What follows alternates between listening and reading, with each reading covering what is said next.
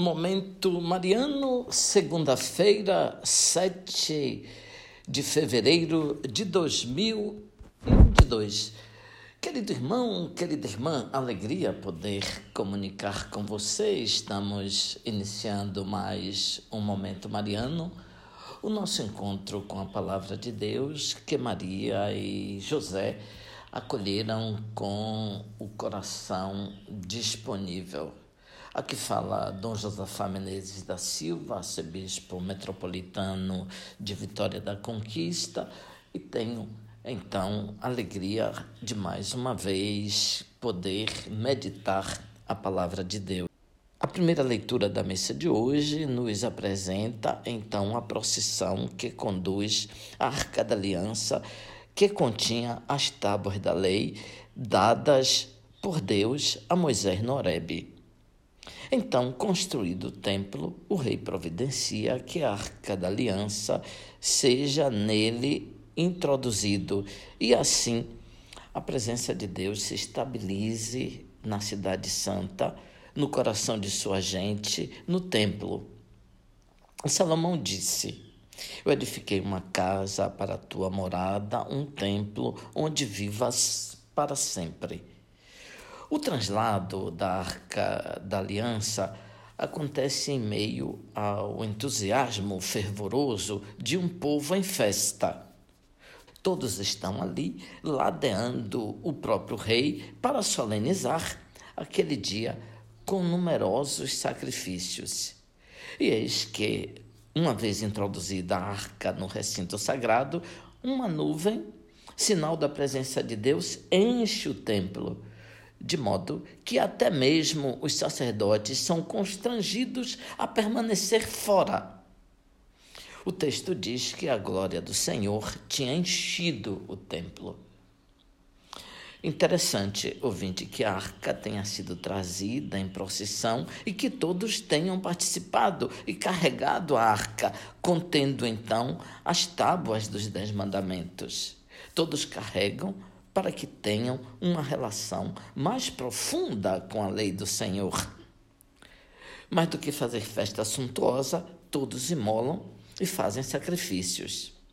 Se o Senhor está ali e se oferece ao povo, o povo responde com a entrega de sacrifícios. E o maior sacrifício é, sem dúvida, a própria vida.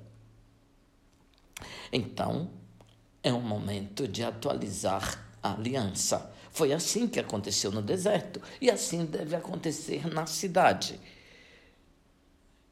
Deus, no templo, se manifesta Deus do povo e o povo então responde dizendo-se que é um povo que pertence a Deus. De agora em diante, as relações estarão completamente reatadas e fortalecidas. Deus é para o povo e o povo, então, é para o seu Deus. Recompõem-se as relações. E tudo, então, parece em harmonia. São Paulo nos dirá, ouvinte, que o templo de Deus é o nosso corpo.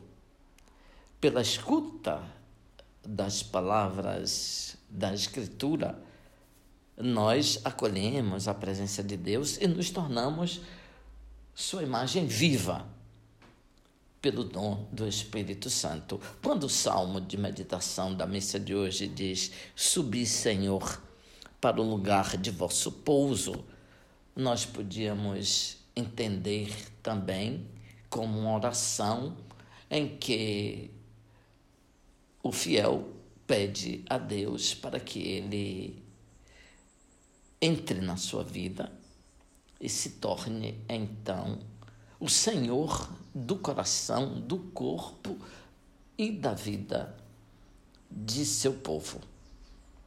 Subi, Senhor, para o lugar de vosso pouso, subi vós com vossa arca poderosa, que se vistam de alegria aos vossos santos e os vossos sacerdotes de justiça.